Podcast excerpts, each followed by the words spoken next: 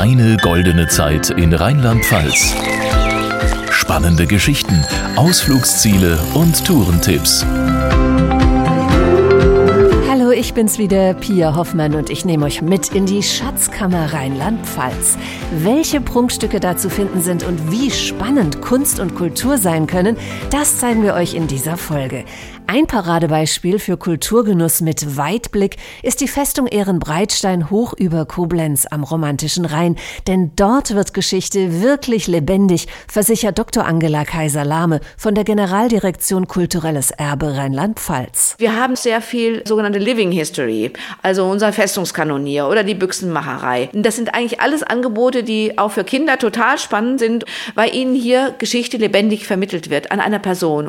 Wer dann doch lieber auf eigene Faust die Festung erkunden will, wir haben auch einen Audioguide und da gibt es eine Version für Erwachsene und eine für Kinder und die Kinder sind total fasziniert davon. Ein spannendes Familienerlebnis und das das ganze Jahr hindurch, verspricht die Direktorin. Eigentlich kann man zu jeder Jahreszeit bei uns vorbeikommen und auch bei jedem Wetter. Das ist ja das Tolle. Wir haben so viele Indoor-Angebote. Also es gibt immer hier was zu erleben. Eine Zeitreise in die Geschichte erlebt ihr im Romantikum Koblenz. In der interaktiven Ausstellung zum Thema Oberes Mittelrheintal seid ihr plötzlich mittendrin im Geschehen, so Johannes Bruchhof von der Koblenz Touristik. Wenn man da in diese Ausstellung reingeht, erlebt man quasi eine Rheinschifffahrt, wie es vor 200 Jahren ungefähr war. Man hat verschiedene Exponate, die man selber bedienen kann, wo man selber ausprobieren kann, wo man selber quasi mitmachen kann und die Ausstellung wird dadurch ganz anders erlebbar. Das Forum Confluentes im Herzen von Koblenz bietet Kunst, Kultur und Bildung auf sechs Ebenen. Neben dem interaktiven Romantikum empfiehlt Johannes Bruchhof einen Besuch im Mittelrheinmuseum. Das Mittelrheinmuseum ist ein klassisches Museum in diesem Sinne. Man findet dort verschiedene Werke von Koblenzer Künstlern, von Künstlern aus der Region oder von Sammlern, die in Koblenz und der Region tätig waren. Das ist so ein klassisches Museum mit Skulpturen, Gemälden, mit moderner Kunst etc. In der Region tätig war im 18. Jahrhundert auch die Familie Röntgen, nach der das Röntgenmuseum in Neuwied benannt ist. Mit Röntgenstrahlen hat das allerdings nichts zu tun, erklärt der Museumsleiter Bernd Wilscheid. Familie Röntgen, zwei Generationen, Abraham und David Röntgen, waren Möbelschreiner und hatten hier in Neuwied ihre Manufaktur, ihre Werkstatt und sie haben Luxusmöbel hergestellt für die damalige Oberschicht, für den Adel mit hoher Qualität Qualität, mit technischen Raffinessen und natürlich auch nach dem damaligen modernsten äh, Geschmack. Zu ihren Kunden zählten auch die russische Zarin Katharina die Große, König Ludwig XVI. von Frankreich, Friedrich Wilhelm II. von Preußen und der Vater von Goethe.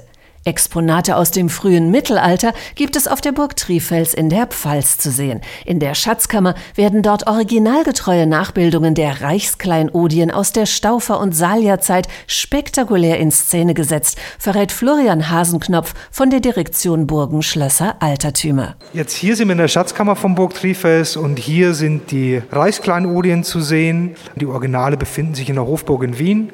Reichsschwert, Reichsapfel, Reichskrone, Reichszepter und Reichskreuz. Es gibt noch Krönungsmantel, Schuhe, die heilige Lanze fehlt noch, dann wären es so sechs Stück, die den eigentlichen Kernbestand bilden. Im frühen Mittelalter war die Reichsburg Trifels eines der wichtigsten Zentren der Macht. Damals wurde hier auch der englische König Richard Löwenherz gefangen gehalten. Die Reichskleinodien belegen die Bedeutung der Burg. Herrschaftszeichen des Heiligen Römischen Reiches in der Antike, auch im hohen Mittelalter ganz, ganz wichtig, um dem Großteil der Bevölkerung zu zeigen, schaut her, ich habe die Krone auf dem Kopf, ich bin der rechtmäßige Herrscher. Und dass diese wichtigen Herrschaftszeichen hier aufbewahrt wurden, belegt ganz klar die große Bedeutung der Reichsburg Trifels. Und die prangt bis heute eindrucksvoll auf einer Bergkuppe mitten im Pfälzerwald. Da die Pfalz aber neben Wald vor allem für den Wein bekannt ist, beherbergt das Historische Museum der Pfalz in Speyer auch ein sehenswertes Weinmuseum, berichtet der Kurator Dr. Ludger Tekampe. Das Weinmuseum ist das erste Weinmuseum der Welt und hier erfahren die Menschen etwas über die Geschichte des Weinbaus in der Pfalz, aber natürlich auch etwas über den Werdegang des Weines von der Rebe bis in die Flasche. Wir sind allerdings kein Weinbaumuseum, sondern mehr ein Museum für die Kultur des Weines. Und insofern haben wir hier eine Mischung aus Exponaten zur Arbeit im Weinberg, aber auch vor allen Dingen zum Weingenuss. Große Weinpressen, uralte Fässer, historische Abfüllanlagen und eine riesige Baumkelter zeugen von der Arbeit der Winzer in den letzten 2000 Jahren. In den Tiefen des Museums lagert sogar ein 1650 Jahre alter Schatz. Wir haben den ältesten flüssig erhaltenen Traubenwein der Welt. Es gibt schon auch Flaschen mit Weinresten, aber unser ist wirklich noch in einem Drittel seines Inhalts flüssig erhalten und das ist was ganz Besonderes. Ganz besondere Exponate findet ihr auch in Dietz im Lahntal. Dort gibt es nämlich ein Museum im Grafenschloss und das beleuchtet unter anderem die Geschichte der Burg, erläutert der Museumsleiter Alfred Meurer. Die Geschichte der Burg ist durch die Räume schon mal selber mit enthalten. Die Burg ist etwa 140 Jahre lang als Gefängnis genutzt worden. Wir haben ein Modell aus den allerletzten Gefängnisjahren, was von Gefangenen gemacht worden ist. Da sehen wir die ganze Burg, wie sie als Gefängnis genutzt worden ist. Es gibt eigentlich kaum ein Gemälde, auf dem die Burg nicht zu sehen ist.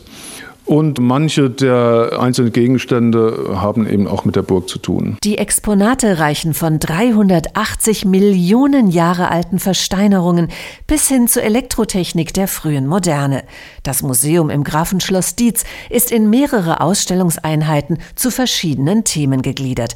Aber alles hat einen regionalen Bezug, betont der Museumsleiter. Die Grabungsfunde im Keller aus der Eiszeit, Jungsteinzeit, Eisenzeit, auch die Mineralien, das kommt alles alles aus nächster Nähe.